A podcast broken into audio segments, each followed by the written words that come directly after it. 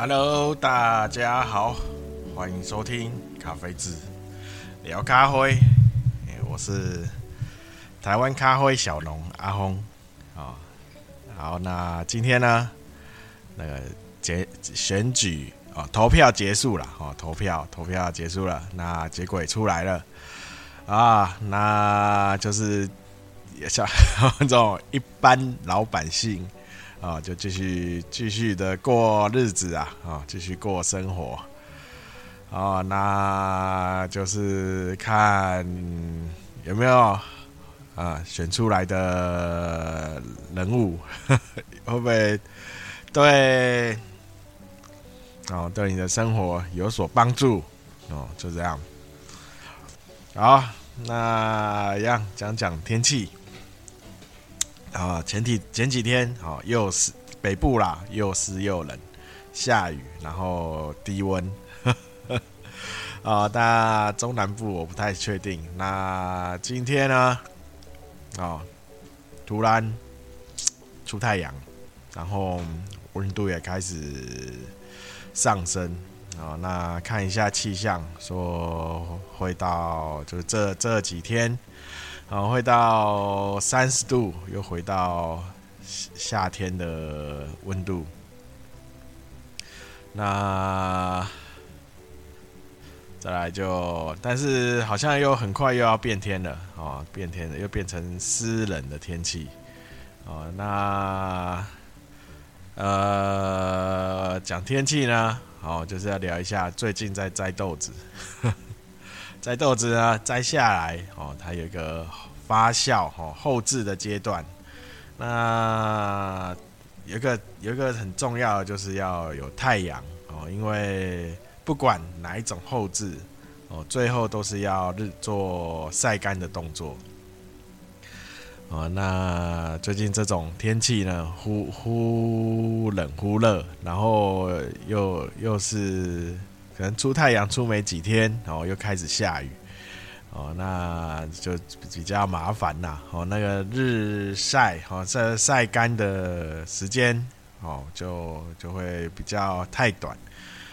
哦，那因为它需要连续的日晒，哦，就连续的干燥啦，也不能说日晒哦。现在可能会有那种干燥机，哦，模拟模拟日晒的那种干燥机。哦，但是还是那种机器出来的哈，风味还是比不上太阳的味道啊。哦，就像你去吃新竹米粉，哦，他就强调哈，就是啊，日晒加风吹，自然天然的日晒加风吹，哦，那种才有那种米粉的香味。啊，哦，像这种日日晒不足啊，哦会造成。啊就是豆子哈，它在后制的时候日晒哈，断断续续的哈，那会造成它豆子里面的呃，就是豆子的硬度，它的硬硬度会，就它就是密度啦哈，应该说密度会比较没有那么密啊，因为它啊，那密度没有那么密的时候哈，在它在。有一个问题会造成一个问题，就是在烘焙的时候，好，那因为它密度比较疏，好，所以它烘焙的时候啊，水里面所含的水分很容易就被蒸发，哦，很容易蒸发的话，那风味就是流失的很快。哦，通常我密度密的密度比较密的豆子，哦，它它会有一些锁水的特性，哦，它可能烘一烘，哦，那你在相同的烘焙度的时候，它的风味就会比较明显，哦，它的香味会比较明显，哦，那密度疏的豆子，它就是会变成啊那个。呃，烘焙时候产生的碳味，什么那个一些比较杂味，哦，就会被很快的烘出来。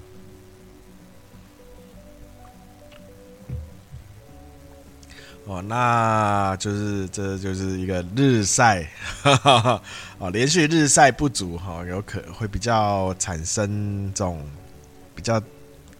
呃严重的问题哈。这但是要怎么克服哈？就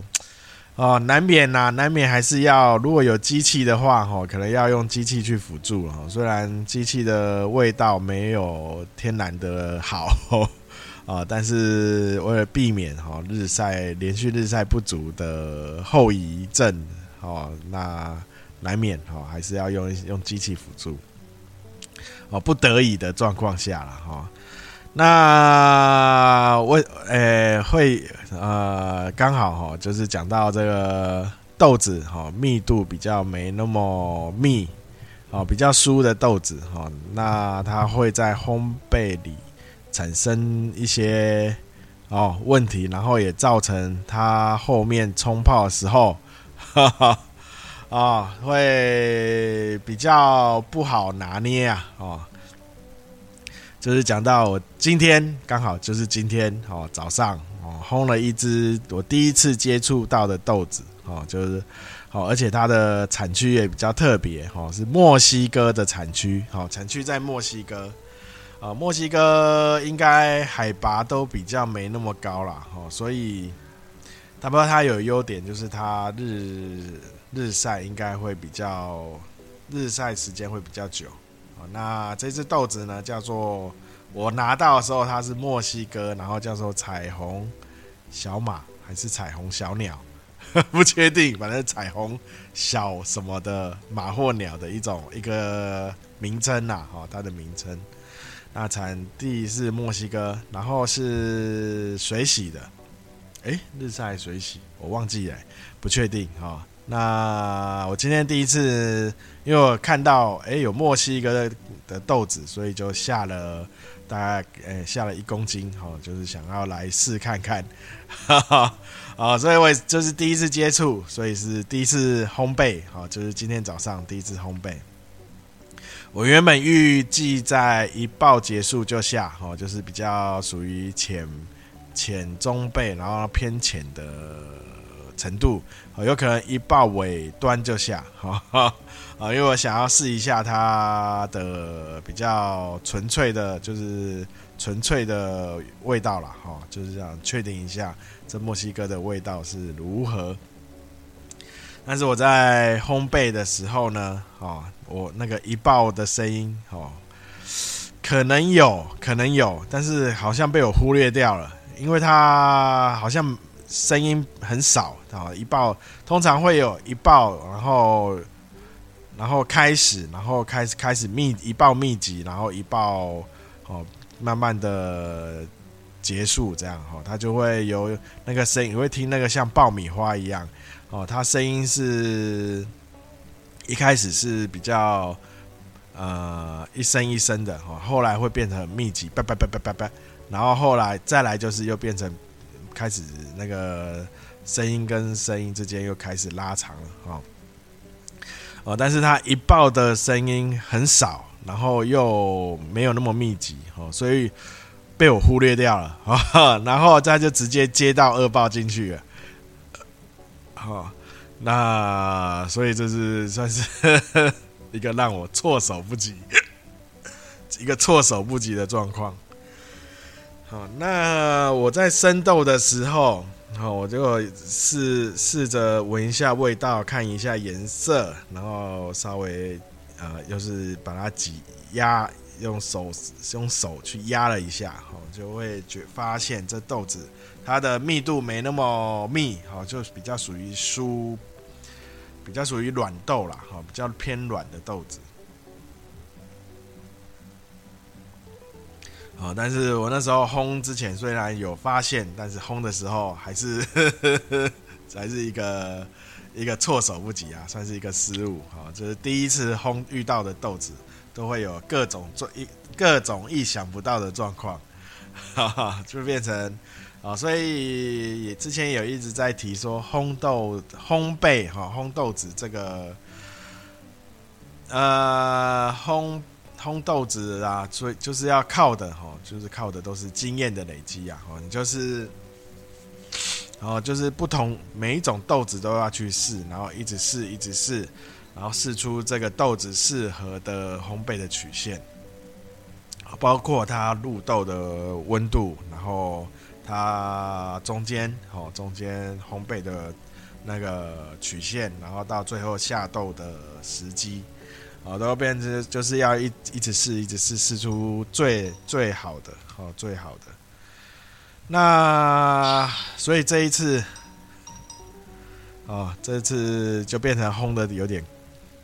太深了，哈 哈已经进二爆了。我我一听，而且它二爆的声音，好跟以跟其他豆子二爆的声音又不太一样。好，它二爆的声音很大声，哦，所以它二爆的时候，我还在想，诶，这照这是一爆吗？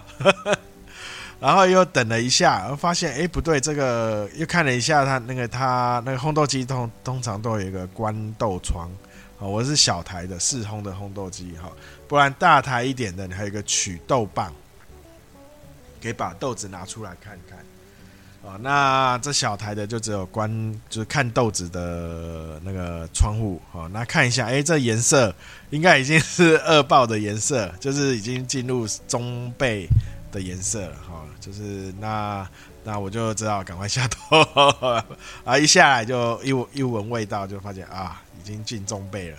啊，那就是已经二爆已经密集开始了，啊。啊，觉得所以这次我本来想说烘，然后跟大家分享一下这是墨西哥的豆子啊。那但是这这样子我就变变成没有啊，没有办法 啊，没有办法介绍一下这只豆子啊，因为喝起来啊，就我现在在喝的，喝起来跟那个 Seven 的味道差不多。啊、哦，那所以这个等下一次，好、下里下一次，我这因为这一次烘出来，啊、大家也要一个礼拜啊，才有办法喝完，所以等下下一次烘、哦，那就是再练练练手，啊，就是再跟大家分享哦，墨西哥的豆子，然后再来就是延续刚刚刚的嘛，哈、那可能。可能有朋友哈，就是有听友了哈，就是买比较买到豆子哈，它的烘焙度比较深一些的哈，可能跟我这烘一样中焙的。好，那中焙的你要怎么去手冲哦，才可以避免掉所谓的苦味？好，那我我先讲一下，我这个我是用那个咖啡机啊，哈，美式咖啡机去直接泡的。哦，所以就不是用手冲了。那也可以跟大家就是聊一下，怎么如果是比较中焙的豆子哈，就是深烘焙度烘焙度稍微深一点的，然后你用手冲的话，哈，怎么去呃避免掉哈这种比较中焙的味道啊，就是比较苦味的味道，或是一些烟熏味、烟熏炭味的味道，哦，要怎么去避免？也基通常啦，很难很难全部，很难全部都免免除掉哦，就是很难很难完整的都去除掉这些味道，但是可以把这些味道在手冲的方法上哈去降低。哦，那好，那就是手冲呢哦，通常我们会有一个啊。它会有阶段性的时间呐，哈，充足，哦，那通常会分为前、中、后三个阶段，哈，甚至你再把这三个阶段去细小的切，再切碎一点，哈，就可以分好几段。那通常，哈，苦味，哈，苦味或是一些烟熏味这种味道，哦，通常都是后段，哦，后最后的阶段会去冲出来，哦，会去冲出来。哦，那还有一个就是闷蒸，哦，就是我们第一开始的那那个闷蒸，哦，那就是那有一个方法，就是第一个降低水温，哦，把冲泡的水温稍微降低一点，哦，通常我们正常的水温都在预预计都是在九十到九十二度嘛。好，那我们就把它降到大概九呃八十，有没有八十五度 C？外面有没有八十五度 C？啊，就是八十五度 C 哈，到八十五到八十八度，哈，就是最好就是八十五度了，哦，再然后去冲煮，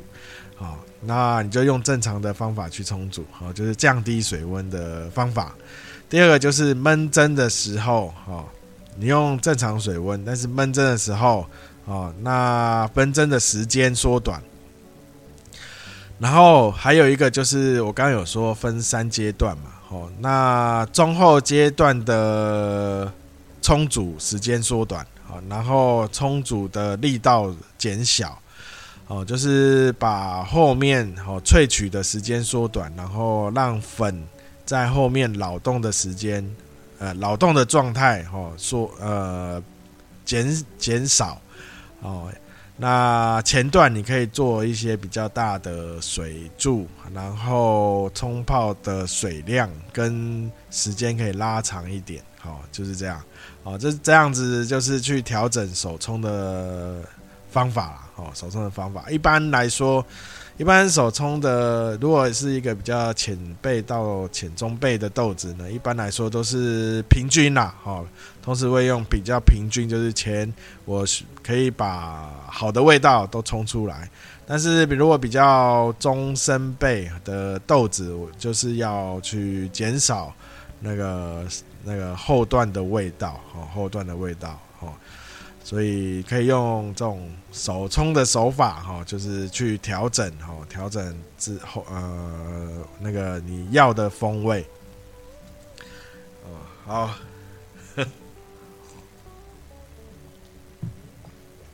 哦，就是今今天啊，跟大家稍微聊一下，啊，聊一下。那我上上一集好像有要说。今这一集要讲什么？哦，对，啊，就是种植方面啦，种植方面哈。那因为现在就是现在大家哈会有点不太了，就是会认为啦哈，认为说哦，你喝到的豆子哦都是土生土长哦的原生原生豆啊，那。我先先讲哈，接枝，接枝，这是一个种植的技巧，好，那它有好有坏，好，有好有坏，好，那它的好处呢，就是第一个，它可以比较快速的收成，哦，收成会比较快速，哦，然后还有它可以用接枝的方法去调整。它那个豆子的风味哦，豆子的风味会会稍微去做调整啊。那坏处就是第第一个啊，就是它的风味呢啊，会不是原本它应该有的味道。第二个就是第二个就是它的风味会比较降低，好，所所有的 啊。它的坏处就是它的风味啦，会会有所减损，啊，一点点啦，会有一点点减损。那呃，至于对健康来说呢，目前还没有啊报报告科学的报告或科学的证据说接枝的豆子。哦，会对人体健康有影响哦，有会有影响的，通常都是如果有用一些药剂，哦，或是它的肥料是用比较化学成分去调的肥料，哦，这样才会对健康有影响。呃，那所以好来讲一下，呃，咖啡的接枝，哦，虽然。呃，我的我家 我在自我一直在试接试咖啡的接枝哈，一直在试，但是还是试不太呃技术不是很纯熟啦哈。那哦呃，不过还是就是跟大家让大家了解一下哈，大家如果在市面上买到台湾的艺妓哦，台湾哦，而且是艺妓这个品种。哦，那艺妓这品种呢？那个接通常哈、哦、有大部分都是接枝出来，甚至国外的品种啊，国外的也差也是艺妓啊，哈，以艺妓来说，哦，也大部分是接枝出来的。呃，那那这接枝出来的呢，哦，它的风味，哈，因为有做过调整，哦，会变成它会有、呃，让大家认知的艺妓味，艺妓的味道。哦，所以大大家在买一些像买那个 Geisha 嘛，哈，买 Geisha，那它会有很多国家都有，好，那但是很多国家喝起来的，哎，怎么不太一样？哦，那如果它不是你想的那种艺妓的味道，那它有可能就是原生原原生长的，哦，原就是知就是不是接枝的出来的哈的艺妓。哦，因为不是接枝出来的艺妓，它的味道就会变得，呃，会有时候会不是大家所印象中的艺妓的味道哦。尤其是如果你去买伊索比亚的艺妓，哈，基本上都不是接枝的。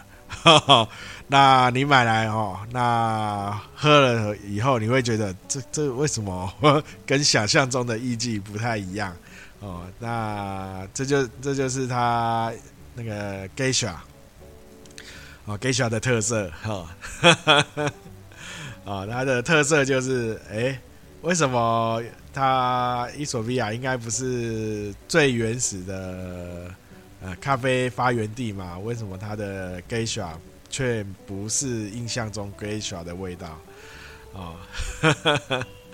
啊，因为大家。比较喝到的都是后面去调，就是用接枝的方法，哦，很多都是用接枝的方法去做调整出来的 Geisha，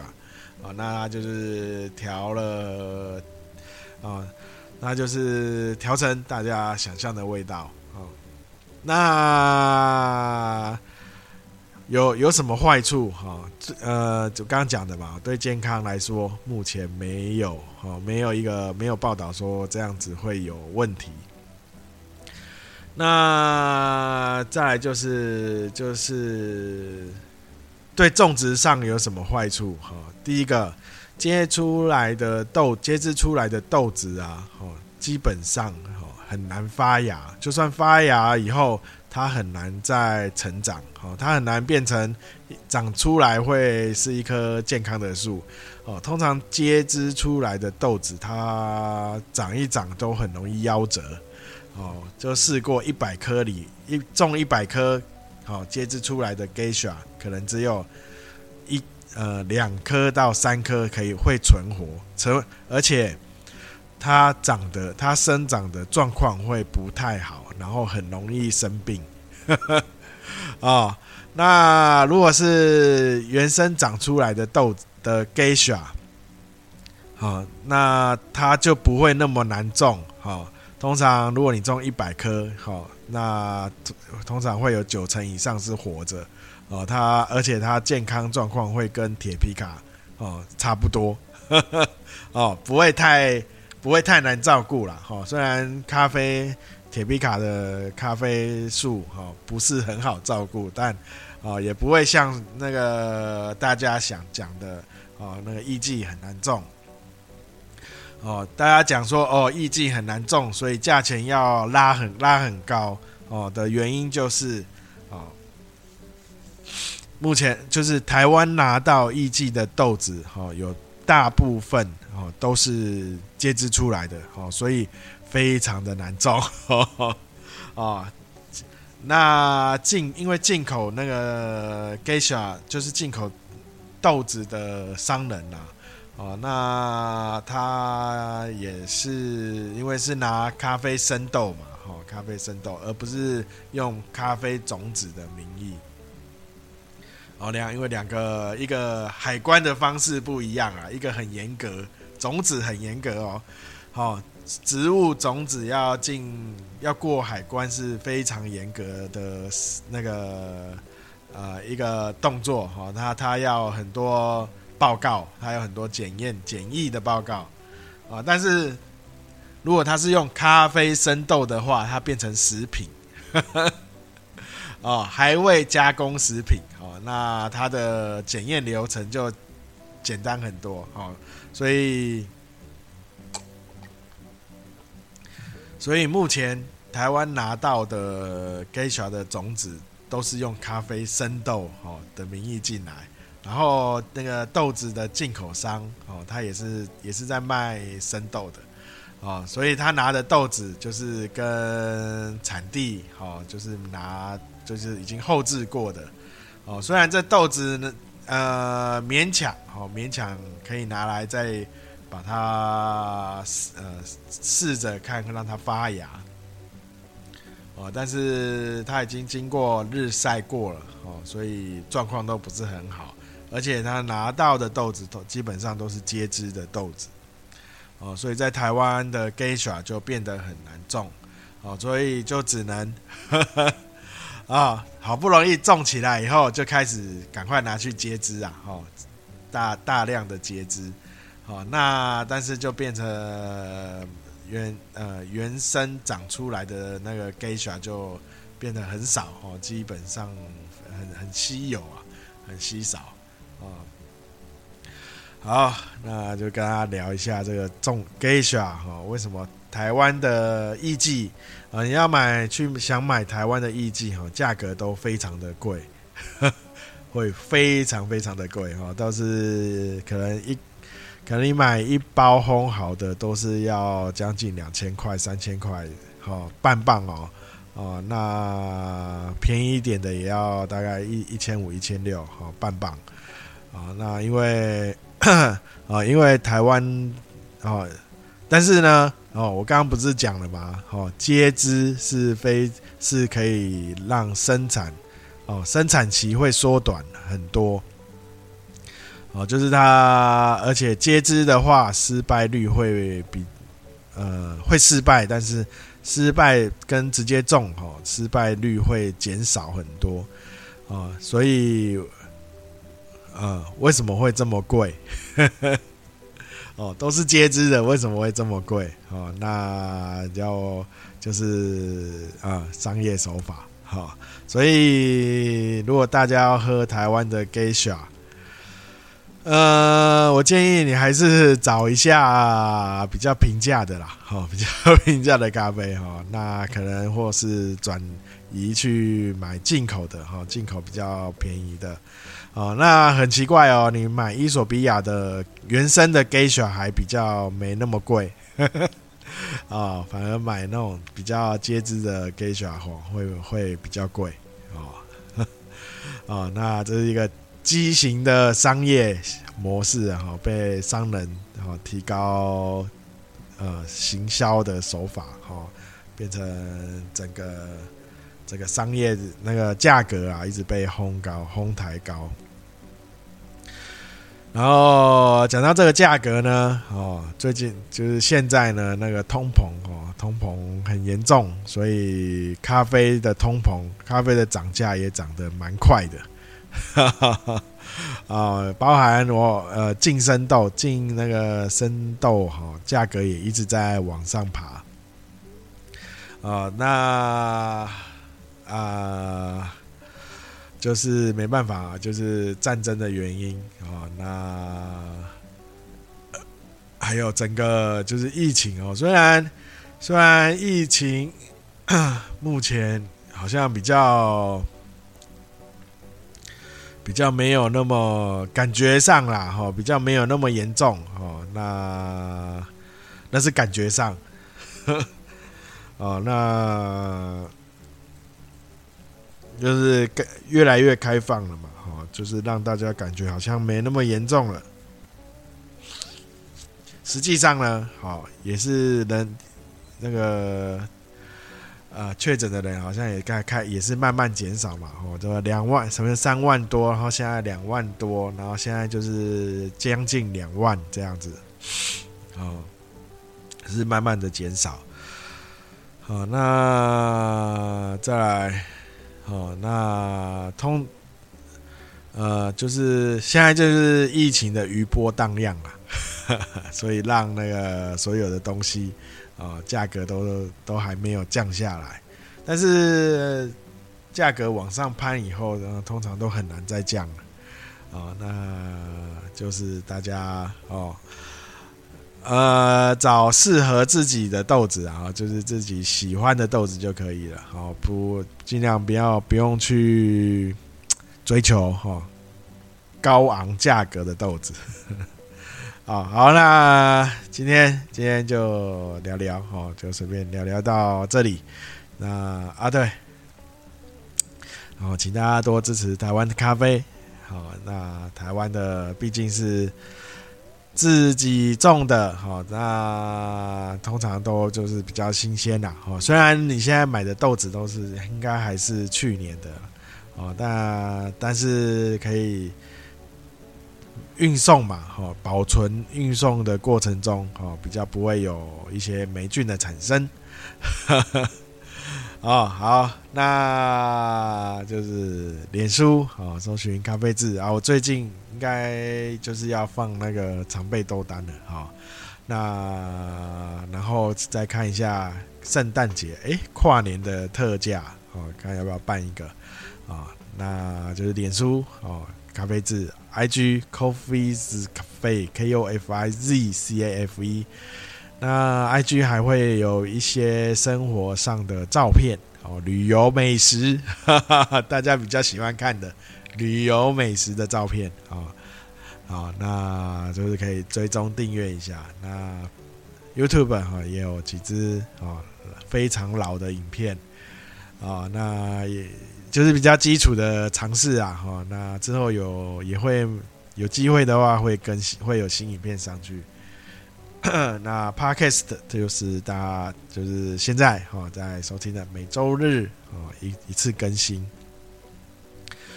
哦，那有任何建议啊，任何或是跟咖啡相关的疑问啊，或是想听的方向主题，都可以私讯留言哦。那尽量可以的话，在脸书或 IG 留或私讯或留言。好，那 Podcast 上的话，因为现在 Podcast 的平台很多，啊，所以我不确定我的用的这个平台会有没有办法收到啊。有有时候会收到啦，有时候又好像又会遗失遗漏啊。那啊，所以尽量的话就是脸书跟 IG 啊使用，或是如果有啊兴趣哈，有兴趣一起玩 Podcast 也可以哦，不然我一个人讲越讲越干啦啊。我是想就是来的话哈，就是可以用去外面租个那种一时间计算的录音室啦哈，一一然后一小时一或两个小时也才几百块，啊，就是大家就是可以聊聊天的方式哈，这样子，我看会不会比较没那么干，啊，不然每次我自己讲的我都快睡着了，